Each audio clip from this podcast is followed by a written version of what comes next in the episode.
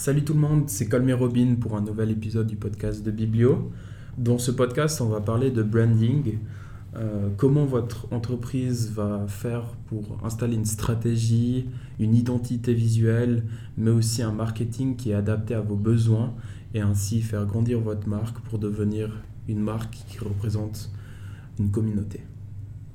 Bienvenue à toi sur le podcast de Biblio. Laisse-moi t'éclairer sur ce qu'est Biblio. Biblio est un projet au sein de l'entreprise Andromeda, qui a été fondé dans le cadre du programme Team Academy à la HES SO Valais. Biblio prône l'apprentissage, l'inspiration et le partage. Et à l'aide de ce podcast, nous souhaitons partager nos apprentissages quotidiens de jeunes entrepreneurs. Passe un agréable moment en notre compagnie and don't forget, we talk together. Salut Saman et bienvenue dans un nouvel épisode de podcast. Aujourd'hui, on est avec Colm. Colm, comment tu vas? Ah, Ça va bien, ça va bien.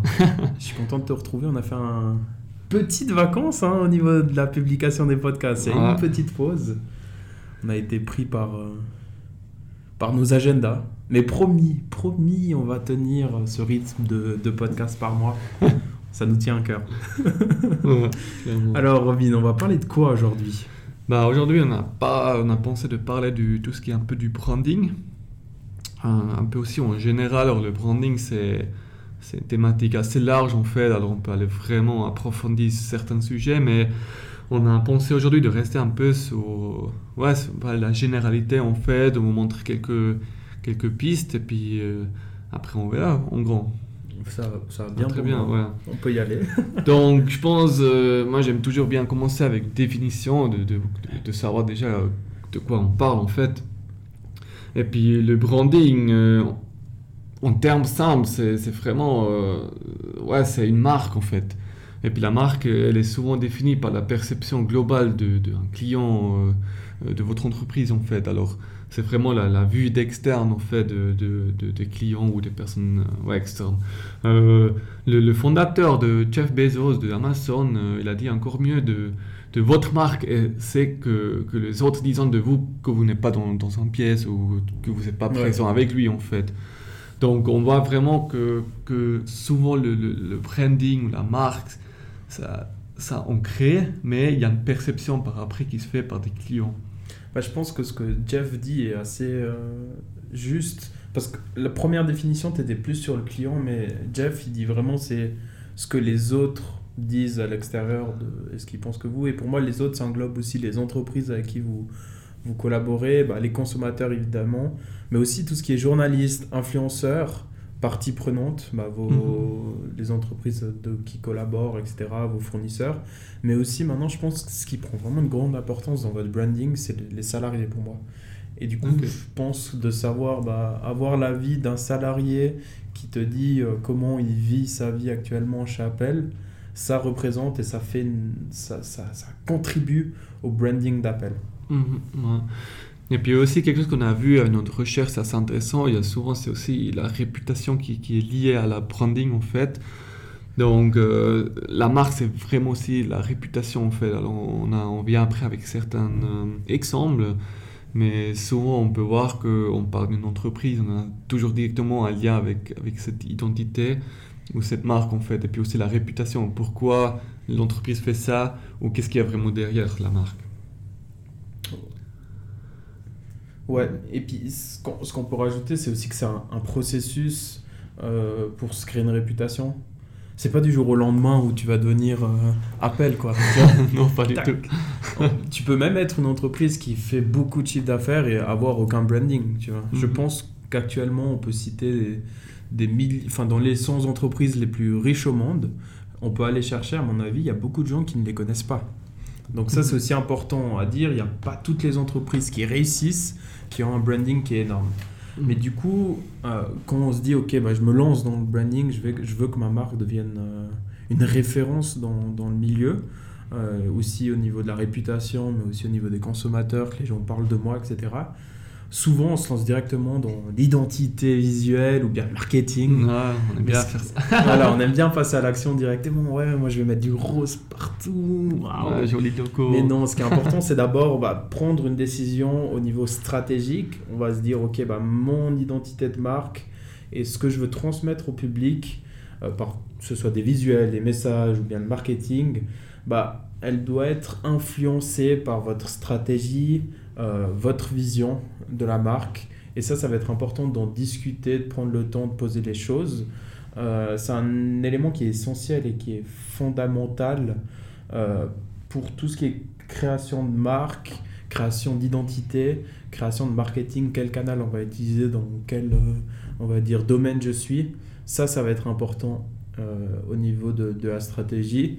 Ensuite, bah, il y a l'identité. Et ça, je te laisse parler. Ouais, l'identité, c'est une deuxième pièce, en fait, de, de, cette, euh, tout ce qui est branding. Donc, l'identité des marques est, est, vraiment la façon dont vous transmettez cela au public. Euh, ça peut être par des visuels ou des, des, messages, des expériences. Euh, ouais, ça peut être. on peut voir par exemple aussi dans le sport, il y a certains domaines que les entreprises ils vont plus dedans, ou il y a certains domaines qui sont plus dans, dans, ces domaines en fait. Ça peut être dans l'aviatique, ça peut être dans le sport, ça peut être dans l'innovation.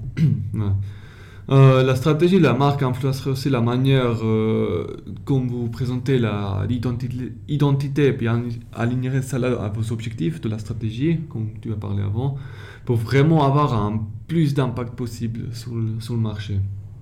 Mm-hmm. Euh, on, a, on a deux, trois exemples en fait de, qui, qui on peut vous parler un peu de, de, de quelle façon que l'identité est vraiment forte. Alors on a la première, euh, première que vous connaissez tous, c'est Apple en fait, la marque Apple. Apple au début c'était vraiment, euh, ils ont eu une identité ou un public cible, une stratégie pour les innovateurs et les geeks un peu. Mais on voit depuis des années comme ça, ça a tellement changé. Ça a pris de l'ampleur, ouais. Ouais, clairement. Un deuxième, euh, deuxième exemple, c'est Rolex, qui sont vraiment beaucoup, beaucoup fait dans le marketing ces dernières années, euh, qui sont beaucoup alignés ou beaucoup d'identité sur, sur, le succès, mhm. en fait. Alors, c'est un signe de succès qu'on a, qu'on a montre, le, du Rolex. Euh, par exemple, eux, on va aussi beaucoup dans, le sport. Alors, par exemple, tennis qui soutient vraiment tous les tournois mhm. et, et, des trucs comme ça. Et puis, toi, tu as encore eu l'exemple de Coca-Cola. Ouais. Ouais, alors bah, pour Coca, c'est aussi intéressant de voir euh, comme l'identité, elle a évolué au fil du temps. Euh, il y a des années, euh, pendant la, je crois c'était pendant la Seconde Guerre mondiale, Coca c'était une marque de patriotes américains parce que Coca fournissait à l'armée américaine des, des, des, litres de Coca gratuitement pour justement ses soldats. Et cette bah, boisson gazeuse est devenue bah, une identité euh, à part entière au niveau de, de l'armée. Suite après quelques années, bah, ça s'estompe. Et puis bah, après, on retrouve Coca qui est euh, toujours aligné à côté de, du Père Noël. On voit mmh. toujours le Père Noël en rouge avec la grosse barbe, euh, marqué Coca-Cola. Tous les ans, on voit ça au niveau de la publicité. Bah, là, c'est une nouvelle identité qui s'est créée. Bah, Coca-Cola, c'est plutôt, bah, on va dire, attaché à côté de Noël. Quoi. Mmh. Et puis aussi, qu'est-ce qui est peut-être important à dire pour une identité, c'est vraiment d'avoir un fil rouge de tout ce que vous utilisez. Alors par exemple, euh, si vous avez une logo ou des certaines couleurs ou une certaine manière de communiquer, que ça soit par tous les canaux la même chose. Comme ça, vous avez vraiment une, un aperçu global. Donc si vous avez votre site web, les gens, ils retrouvent l'identité que, que vous communiquez aussi par, par exemple, des pubs ou par le radio ou par les, réseaux sociaux. Donc il faut vraiment avoir un, ligne rouge euh, avec l'identité euh, euh, pour avoir vraiment une bonne perception de, la, de la marque en fait. Mais tu vois, tu, tu prends au niveau identité une boîte qui fait super bien ici dans la région, c'est Coca. Mais pas Coca-Cola, c'est Coca Q-O-Q-A. Voilà, Coca.ch.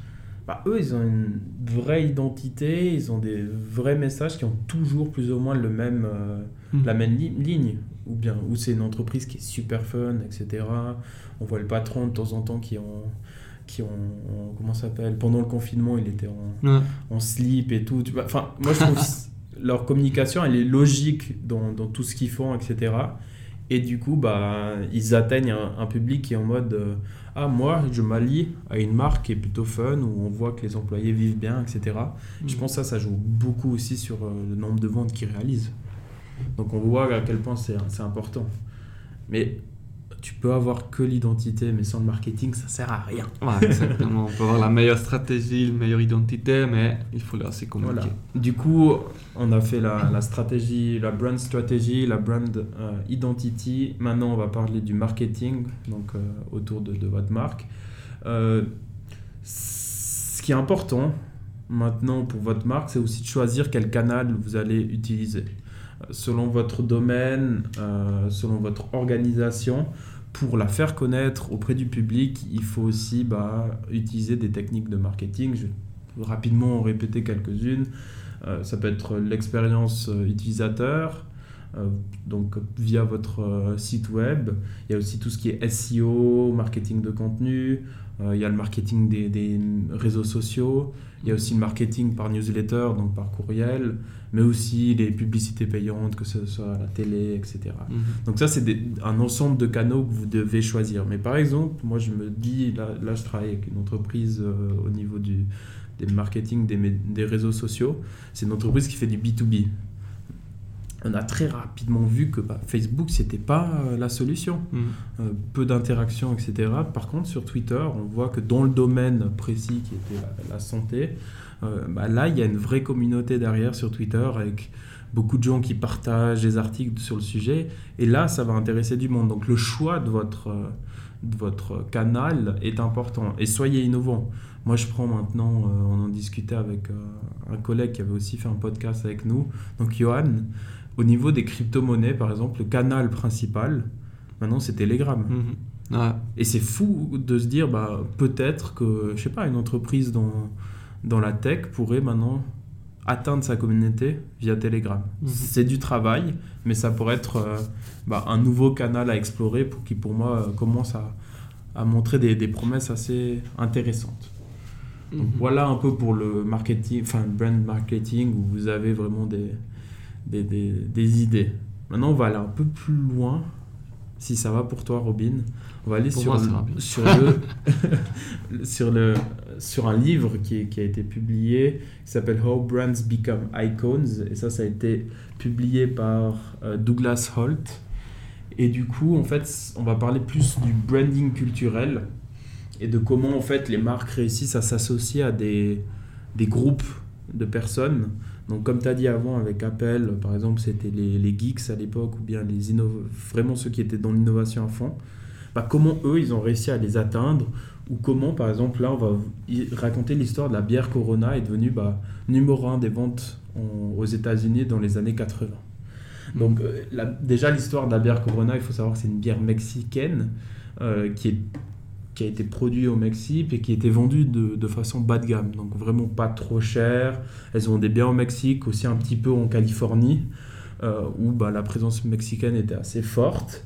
Et entre 1980 et 2000, euh, la, la, la, marque Corona est passée de la dernière place des bières importées aux États-Unis en volume à la première place. Comment ils ont fait? En fait, ils se sont alliés à une un groupe de personnes. Une communauté en fait. Une communauté qui allait contre euh, ce qui se faisait à, cette époque. Donc c'était vraiment le mythe du Spring Break. Donc ça c'est un événement qui est mondialement connu aux États-Unis où souvent les étudiants américains vont au Mexique pour faire la fête. Et en fait, Corona, enfin, la, donc la bière Corona s'était alliée au Spring Break au maximum, donc en vendant de la bière vraiment pas chère. Euh, en faisant des pubs sur le sujet, etc., qui montraient que les jeunes s'amusaient avec une bière Corona. Et du coup, euh, c'est devenu, pendant le spring break, le truc, ok, ok, je vais faire le spring break, bah, on, aura, hype, en fait. on, aura, tous des Corona, etc. On peut que l'avoir au Mexique quand on y va. Et puis petit à petit, bah, j'en importe aussi, moi, pour boire à la maison, faire une fois une fête et rappeler les souvenirs de, du spring break. Et bah ça, ça a été en fait l'image de marque pendant quelques années. Et finalement, bah, comme on a dit, l'identité, le, enfin ouais, le brand identity, ça évolue. Chaque marque doit se repositionner après tant d'années. Et ben, il y a eu un déclin avec Corona où ils sont passés bah, finalement dans, on va dire, dans, dans le rouge, où ils ont perdu beaucoup de place dans les bières importées.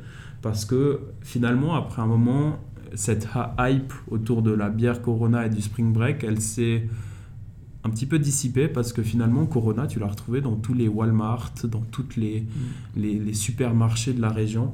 Et les jeunes américains se sont dit, bah, pff, je suis plus vraiment unique en prenant ça. Et je pense que ça, c'est ce qui est important à retenir si tu veux créer une marque. Maintenant, on veut créer une marque en Valais ou en Suisse ou en Romandie. Comment on va faire? Euh, Une marque au niveau culturel hein, aussi. C'est souvent des contre-cultures. C'est-à-dire, Apple, à l'époque, se sont positionnés sur les geeks, etc., qui commençaient à taper sur les, les, les ordinateurs. Euh, À l'époque, bah, les gens ils se disaient, mais ils sont bizarres quand même ces gens. ils sont vraiment placés sur une contre-culture. Comme maintenant, tu as plusieurs marques qui se, se, se placent sur le gaming, etc., Mhm. les, les gamers pro, et qui se disent, mais comment bah, le gaming peut devenir du sport, c'est fou, waouh. Mm. Bah, du coup, c'est vraiment des contre-cultures où on, on va se positionner et ça va créer des communautés qui sont fortes, qui sont minoritaires, mais qui pensent ensemble que leur comportement va changer le monde. Et donc, ça devient un effet vraiment mainstream. Ok, bah, ce que je fais, c'est pour changer une communauté, changer le monde. Et c'est là qu'on pourrait créer vraiment des grosses communautés.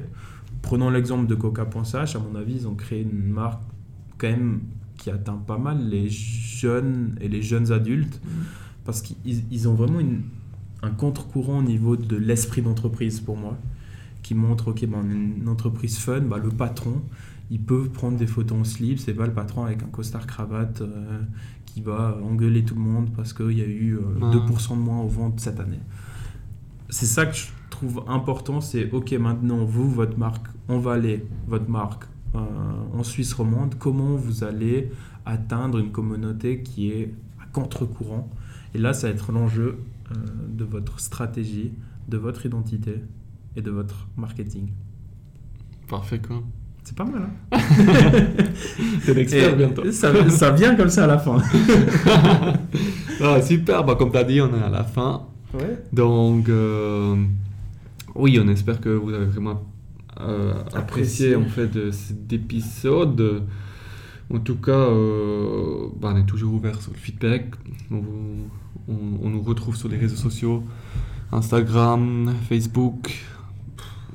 Ouais, Ouais, en passage. après, on fait des courriels, etc. On a, choisi, on, on a choisi nos, nos canaux, etc.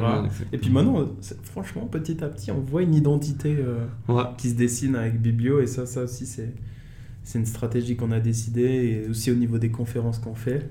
Mais ouais, on espère qu'il vous a plu. Puis on, on se retrouve tout bientôt pour un, un nouveau podcast. Exactement. Allez, Merci beaucoup. ciao. ciao.